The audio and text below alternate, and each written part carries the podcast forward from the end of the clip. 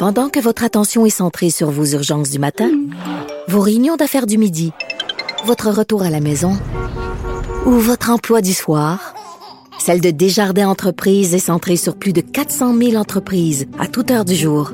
Grâce à notre connaissance des secteurs d'activité et à notre accompagnement spécialisé, nous aidons les entrepreneurs à relever chaque défi pour qu'ils puissent rester centrés sur ce qui compte, le développement de leur entreprise.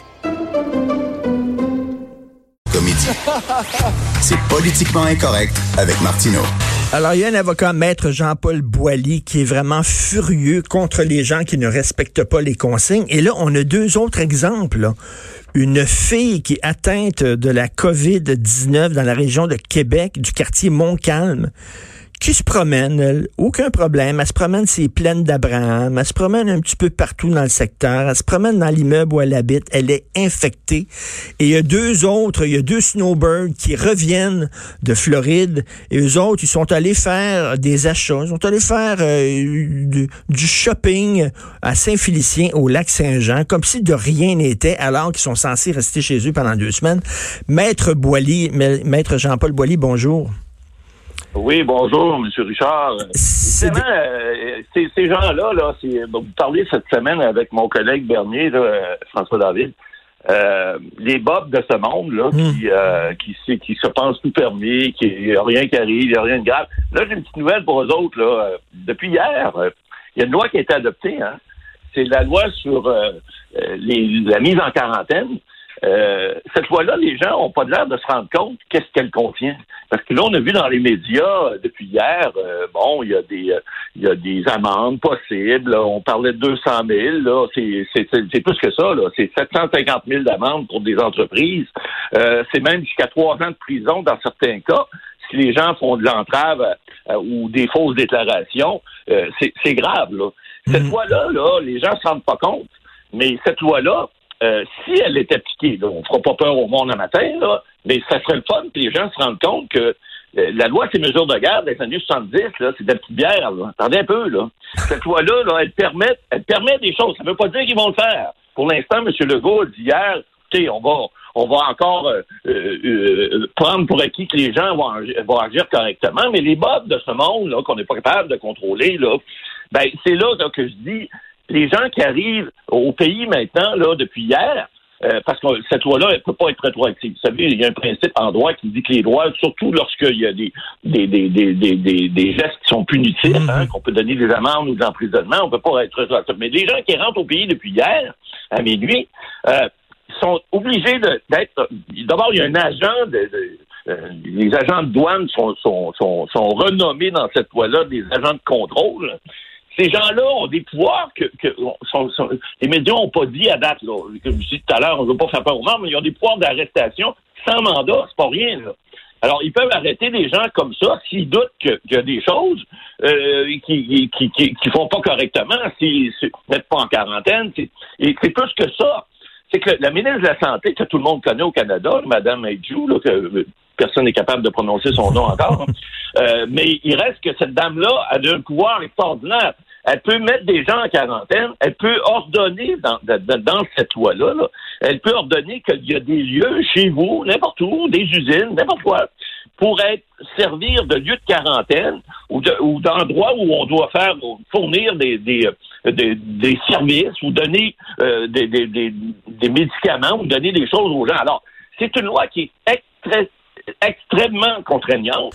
Les gens ne se rendent pas compte, mais si le gouvernement se met à l'appliquer, aïe aïe, ça va faire mal tantôt. Oui, mais on n'a pas le choix parce qu'il y en a des bozos. Écou- Écoutez, le maître Boily, il y a quelqu'un ici à, à Cube Radio qui me disait que son père vit dans un immeuble à condo dans les Laurentides et le voisin de, de, de son père revient de République dominicaine.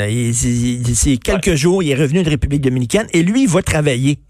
Et là, euh, le père de mon ami a dit, mais comment ça se fait que tu vas travailler? Tu devrais rester chez toi en quarantaine. Tu es de retour de République dominicaine. Il dit, oui, mais j'ai aucun symptôme. Tabouin. Ah ouais, ben voyons. Tabouin. Non, non, ça, c'est, ça, c'est, ça, c'est se prendre pour un petit nombril puis pas qu'on parle. Écoutez, moi, je finis ma quarantaine aujourd'hui. là. Je suis arrivé il y a deux semaines. J'étais au Mexique. OK. Je me suis mis en quarantaine volontaire.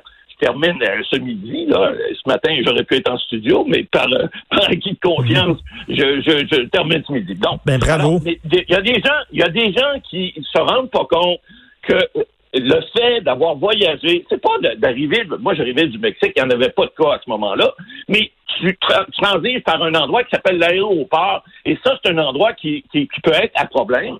Alors, on ne sait pas, il y a des gens qui ont, qui ont pris ce, ce, ce, virus-là dans des endroits, ils ne savent même pas où. Alors, et, puis là, écoutez, les gens se, se, se promènent, évidemment, on peut pas empêcher les gens de sortir puis se promener dans leur stationnement. Moi, je peux vous dire que je peux compter, je peux vous dire exactement comment il y a de cailloux dans le stationnement chez nous. Euh, je l'ai fait de long en large. Mais il reste qu'il y a des gens qui se promènent dans la rue, il y a des gens qui se, ils, gardent pas la, distanciation sociale. Alors, c'est dangereux. Rendez-vous compte de ça. Regardez ce qui se passe. Puis, je veux pas être alarmiste, mais rendez-vous compte de ce qui se passe en Italie et en Espagne. C'est pas des pays du tiers-monde, là. Non, non, mais des endroits où ils n'ont pas pris les mesures à temps, puis là, ben, c'est là, c'est ça qui arrive. Mais quand on va aux États-Unis, les jeunes qui ont, ils sont allés au spring break à Daytona, euh, en, Floride, là, eux autres, comme si euh, de rien n'était. Euh, les, les, les gens, les bobs, là, qui sont allés justement dans un encan là, pour acheter des pépines puis des tracteurs là, à Mont-Saint-Hilaire. Il y en a régulièrement des gens. Fait qu'à un moment donné, Maître Boilier, on dit, si toi, t'es pas capable de prendre les bonnes décisions, bon, on va te forcer. On va te forcer à prendre les bonnes décisions parce qu'on n'a pas le choix.